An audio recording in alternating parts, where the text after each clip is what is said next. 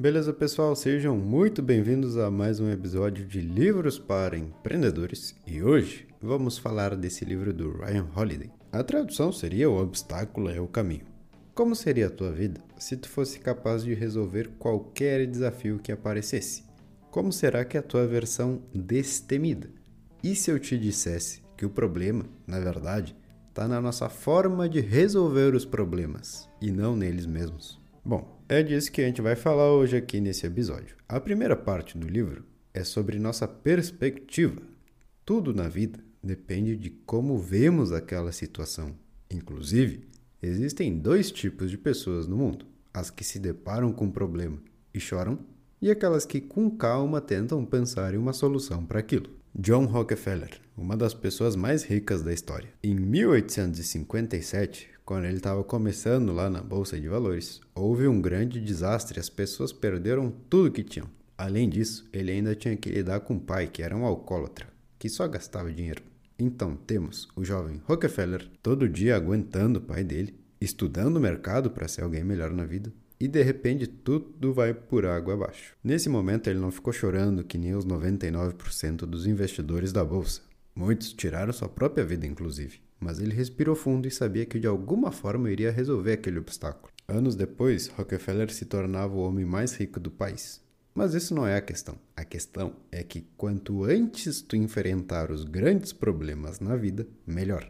Sentir pressão, sentir que tu não tem saída, todos esses obstáculos são os que te tornam imbatíveis. E a vida coloca essas pedras na vida de todo mundo. É o único jeito que tem de se desenvolver. Alguns aproveitam, se acalmam, estudam as soluções, e outros não conseguem se controlar, choram e pioram a situação.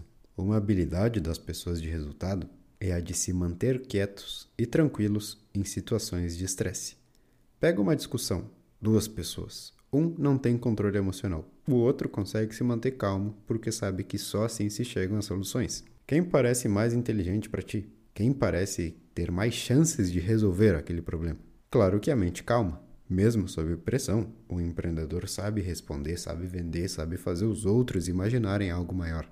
Rockefeller, enquanto todos estavam desanimados, tristes, reclamando, ele procurava soluções, ele procurava saídas. O que Ryan Holiday quer nos dizer sobre as perspectivas é que os obstáculos vão existir sempre, mas é tu que decide se isso vai ser algo bom ou ruim.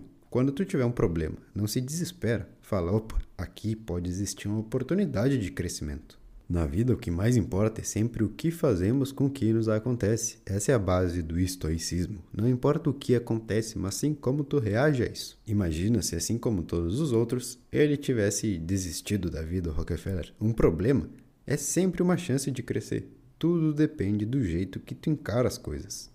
Tem um lutador de boxe que foi condenado injustamente por um crime que não cometeu. Na prisão, ele chegou e falou para os guardas: Olha, eu vou respeitar e obedecer todo mundo, mas não me tratem como um criminoso, porque eu não sou. Nos anos que ele ficou preso, estudava sobre as leis, sobre o direito, sobre filosofia. Anos depois, ele foi solto e se provou inocente. A injustiça já tinha sido feita, mas ele não podia se descontrolar e sair xingando todo mundo. Ele tinha que ir por outro lado, o de se acalmar e com paciência ir resolvendo as coisas. Para ter uma ótima vida, não depende da vida, depende da tua perspectiva. Existem pessoas que são muito ricas e não alcançam a paz, não se consideram felizes. E existem muitas pessoas pobres que também não alcançam a paz e também não se consideram felizes. Tu só vai ter uma boa vida, realmente, quando desenvolver essa reação automática de positivismo. Infelizmente, hoje em dia dizem personalidade forte para aquela pessoa que é desequilibrada, que se ofende por tudo, grita com os outros, trata os outros mal. Essa pessoa tem uma personalidade fraca, é uma pessoa fraca. Vai praticando com coisas mínimas o controle da tua reação. Aos poucos, exatamente se acostuma com isso. Tu não pode ser uma bomba relógio, tu não pode ser tão sensível. A vida é injusta e a gente vai fazer o quê? Reclamar que ela é injusta? Ou dizer, bom, vou começar a resolver as coisas sempre e eu sei que eu sou capaz disso. Todos os astronautas, qualquer astronauta antes de sair numa dessas missões pelo espaço, eles têm que desenvolver essa habilidade. Imagina que ele está lá no espaço e acontece algo que não deveria. Tu vai entrar em desespero?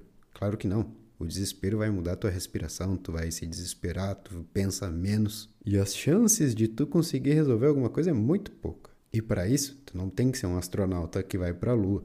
Sendo um ser humano comum e corrente. Sendo uma pessoa calma, controlada, inteligente, muita coisa pode ser feita na tua vida e tu vai conseguir crescer com essas características. Na segunda parte do livro temos ação. Não adianta só analisar situações com positivismo, como a gente também tem que agir para resolver. Tinha um cara chamado Demóstenes.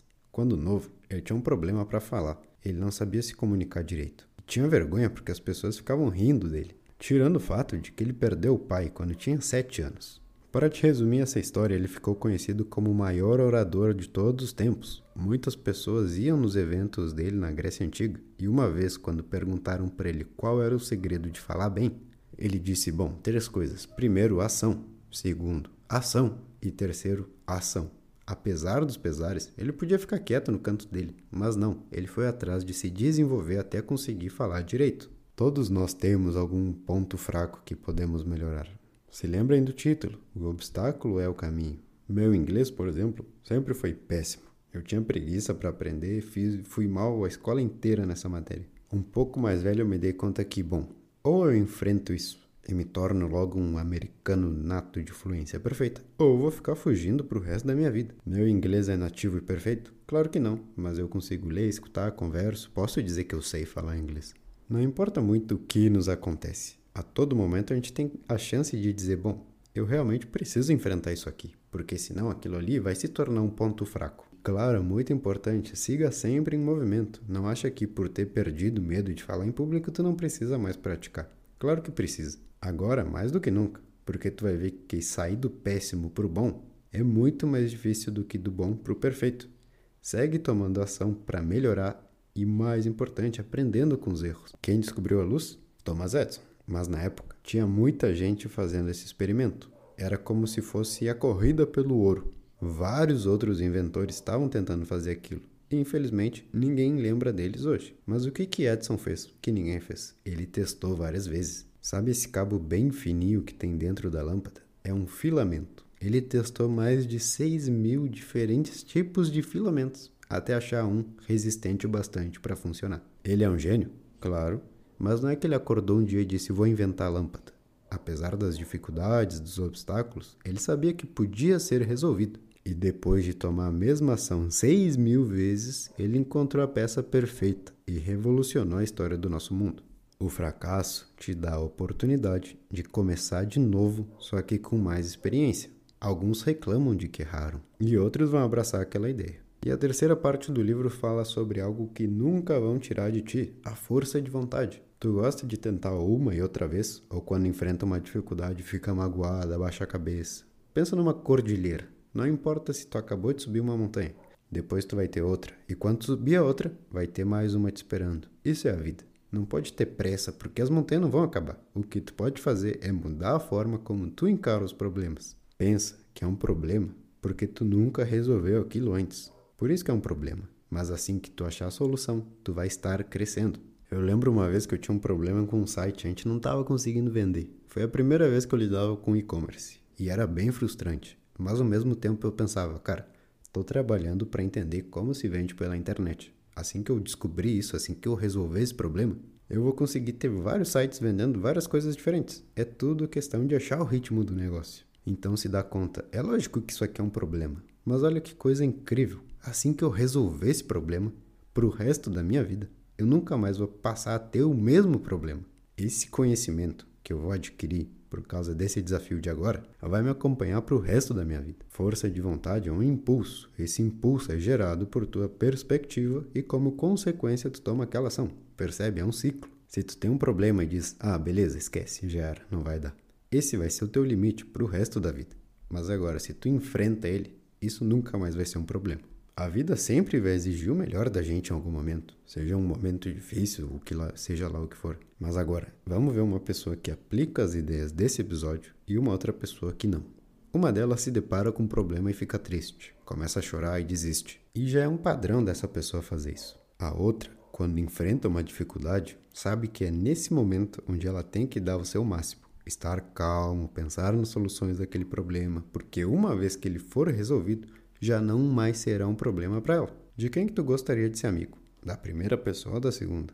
Quem que tu convidaria para começar um negócio? A primeira ou a segunda? E agora, grande pergunta. Quem tu vai querer ser daqui para frente? Tu vai se sentir injustiçado, vai seguir chorando ou vai respirar fundo e saber que aquela situação vai ser como tu decidir que ela vai ser? Uma chance de crescimento, um aprendizado, um momento para se guardar, uma chance de tu provar a ti mesmo que tu aguenta as coisas que acontecem na vida. Se lembra que o obstáculo é o caminho. Não foge, resolve. Se lembra de mim tentando aprender inglês. Se lembra do grego, aquele que não falava direito. O que é um desafio para ti hoje? Tu quer seguir com esse problema para sempre ou resolver ele logo de uma vez? Sempre com a base do livro no estoicismo. Não importa o que nos acontece, mas sim como a gente reage a isso. Agora, tu vai sempre reagir vendo primeiro o lado bom, mesmo que seja algo muito difícil. Engole em seco mesmo, aperta os dentes e tenta crescer com aquele problema.